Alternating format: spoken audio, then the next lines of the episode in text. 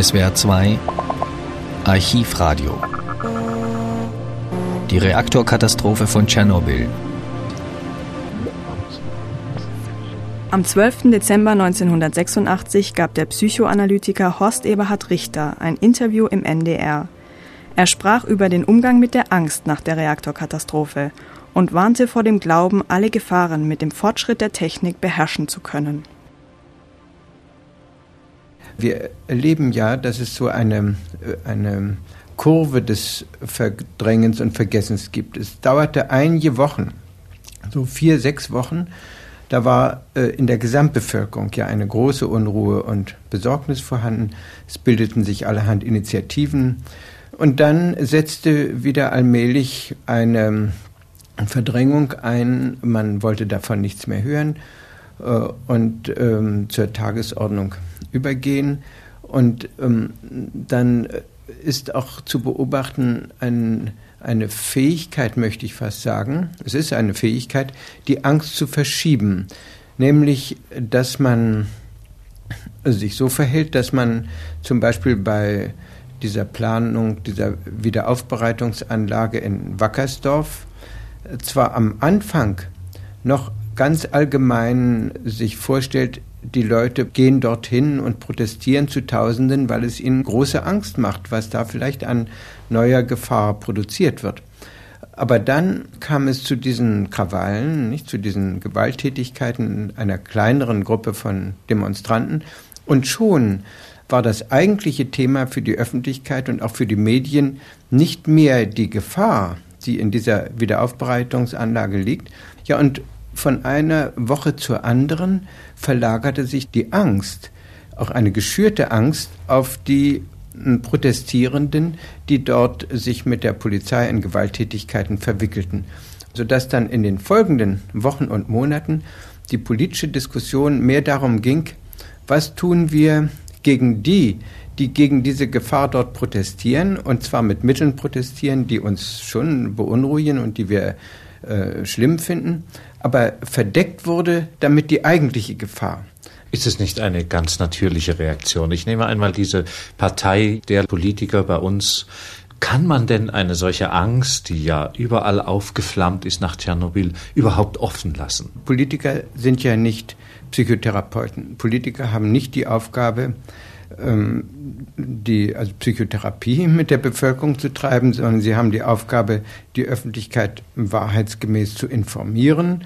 Und sie haben schon die Aufgabe, auch ähm, natürlich eine Realität nicht künstlich schwarz zu malen und ähm, äh, manipulativ Panik zu erzeugen. Aber ähm, es ist ein falsches Selbstverständnis von Politikern, scheint mir, dass sie ähm, sich oft ähnlich benehmen wollen wie Eltern, die vor ihren Kindern oder auch schon vor älteren Kindern irgendwelche Konflikte verschweigen mit der Begründung, die Kinder oder die Jugendlichen hätten ein Recht, sozusagen eine heile Welt zu fantasieren und man sollte sie nicht irritieren und man sollte ihnen nicht alles sagen.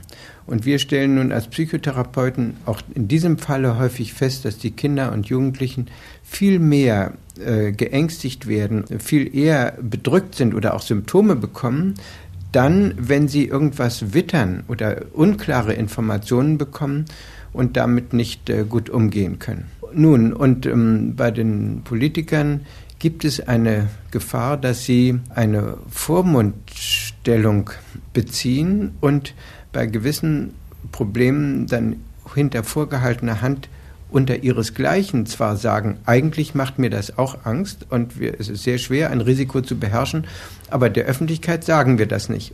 Die behandeln wir sozusagen wie Kinder, die, so als ob die Bevölkerung ein Recht hätte, davor geschützt zu äh, werden, unbehagliche Informationen zu bekommen. Und das ist eine Entmündigung, die in einer Demokratie sich nicht gehört. Das, äh, die Bevölkerung hat ein Recht, äh, in jeder Hinsicht also klar informiert zu werden, um ähm, als souverän sozusagen mitzubestimmen, wie man mit einer Gefahr umgeht. Was macht man denn mit solchen Ängsten, wenn sie hm. hochkommen? Unsere Antwort ist da zunächst, dass erstmal die Erwachsenen selber jetzt in der ähm, Regelung der Probleme, also etwa in der Politik, eine klare Entscheidung treffen müssen. Es geht ja darum, dass wir offenbar alle, einschließlich der heute äh, sehr vorsichtigen Physiker, einschließlich äh, Karl Friedrich von Weizsäcker, sagen, das haben wir vor 15 oder 20 Jahren nicht gewusst, welche Gefahren in der Kernenergie stecken. Ähm, wenn wir heute, Beispiel Karl Friedrich von Weizsäcker und andere Physiker, äh, sagen, die Kernenergie ist doch in einem Maße gefährlich, dass es sich lohnt, dringend aus dieser Energieform auszusteigen und also alternative Energieformen zu entwickeln, dann ist das zunächst eine in der Erwachsenenwelt, in der Welt der Verantwortlichen, eine Frage, jetzt politische Lösungen zu finden. Äh, und eben auch viel Geld auszugeben für eine Wissenschaft, die uns hilft, aus einer so gefährlichen Energieform auszusteigen. Der nächste Schritt ist dann, das zu vermitteln. Und wie geht man nun als Eltern mit Jugendlichen um und äh, spricht mit ihnen darüber? Da ist es sicher auch wichtig einzugestehen, dass hier die Politik etwas falsch gemacht hat und dass es jetzt darauf ankommt, dass wir alle gemeinsam, ohne uns gegenseitig äh, nun in, in Schuldgefühle zu verwickeln, gemeinsam einen Weg finden als Gesellschaft, diese Gefahr zu beherrschen, zu mindern, zunächst die noch vorhandenen Kernkraftwerke, ähm, die wir nicht abschalten können, sicherer zu machen und dann eine Energiepolitik zu betreiben, die weniger gefährlich ist. Und jetzt Ihre Frage, was machen wir selber mit unseren Ängsten? Wissen Sie, Ihre Frage enthält schon wieder ähm, so in unserem technischen Zeitalter eine ähm, Antwortmöglichkeit, die äh, schon wieder etwas verbaut, denke ich. Also das ist immer unsere erste Überlegung, da ist jetzt eine Gefahr, es gibt Angst, was mache ich jetzt? Ähm, als, und das ist unsere äh, kurzschlüssige Reaktion eigentlich, dass wir denken, wir können ja alles gleich technisch wieder wegschaffen oder auch psychologisch vielleicht etwas machen, damit die Angst verschwindet. Ähm, und dieses Machen, die Machbarkeit sozusagen der Angstbeseitigung ist ja, äh, was wir Psychotherapeuten auch zugestehen müssen, mitunter etwas sehr Schwieriges. Was machen wir Älteren eigentlich, wenn wir uns da große Sorgen machen und uns aber wünschen, unseren Kindern zu ersparen, dass sie nervös werden, dass sie überwältigt werden von einer Unruhe, die sie noch nicht richtig verarbeiten können.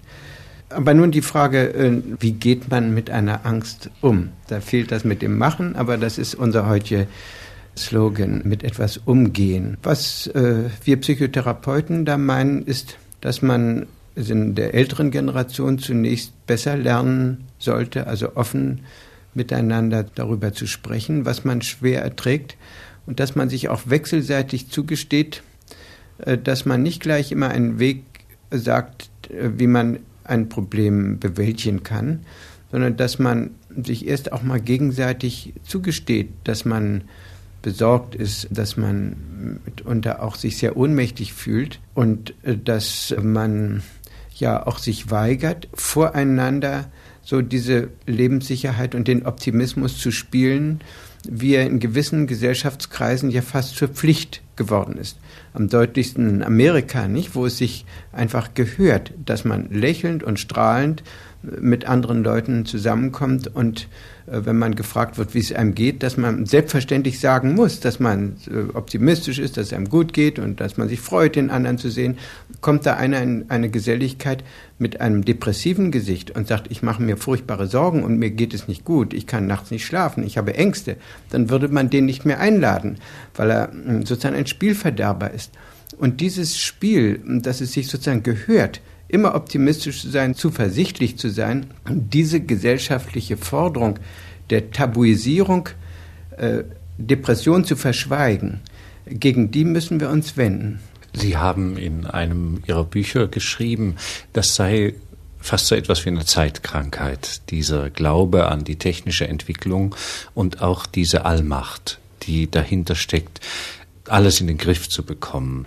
Meine Vorstellung ist, dass in diesem Mythos einer unendlichen Höherentwicklung der Technik hm, der geheime Wunsch steckt, den Gott, den man zu verlieren fürchtet, ersetzen zu können durch eine eigene Allmacht. Dadurch, dass wir Menschen, zumal in den fortgeschrittenen Industriegesellschaften, es fertigbringen, durch immer neue, tolle Erfindungen, äh, zunächst in der Medizin, wie ich das als Arzt erlebe, also alle Krankheiten zu überwinden und das Leben der Menschen unendlich zu verlängern, schließlich durch Kunststofforgane und äh, alle möglichen so technischen Errungenschaften, jetzt vielleicht sogar noch durch Genmanipulation, zum eines Tages krankmachende Gene eben herausschießt oder ähm, sich einbildet, dass man also dann ähm, ein total gesundes Menschengeschlecht mal eines Tages züchten könne. Auch solche Fantasien spielen in der Wissenschaft heute eine Rolle.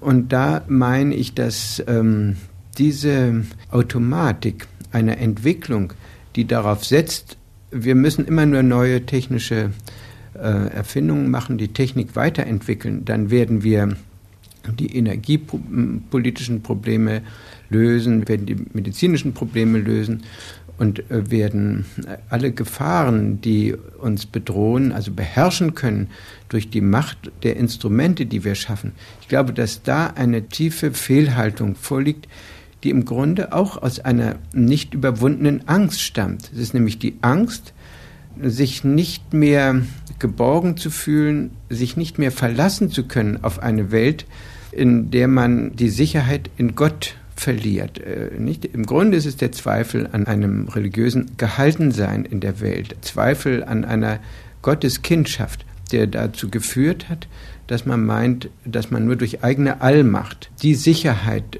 und das Gleichgewicht in der Welt erobern könne, ähm, das einen vor einem Zusammenbruch bewahrt.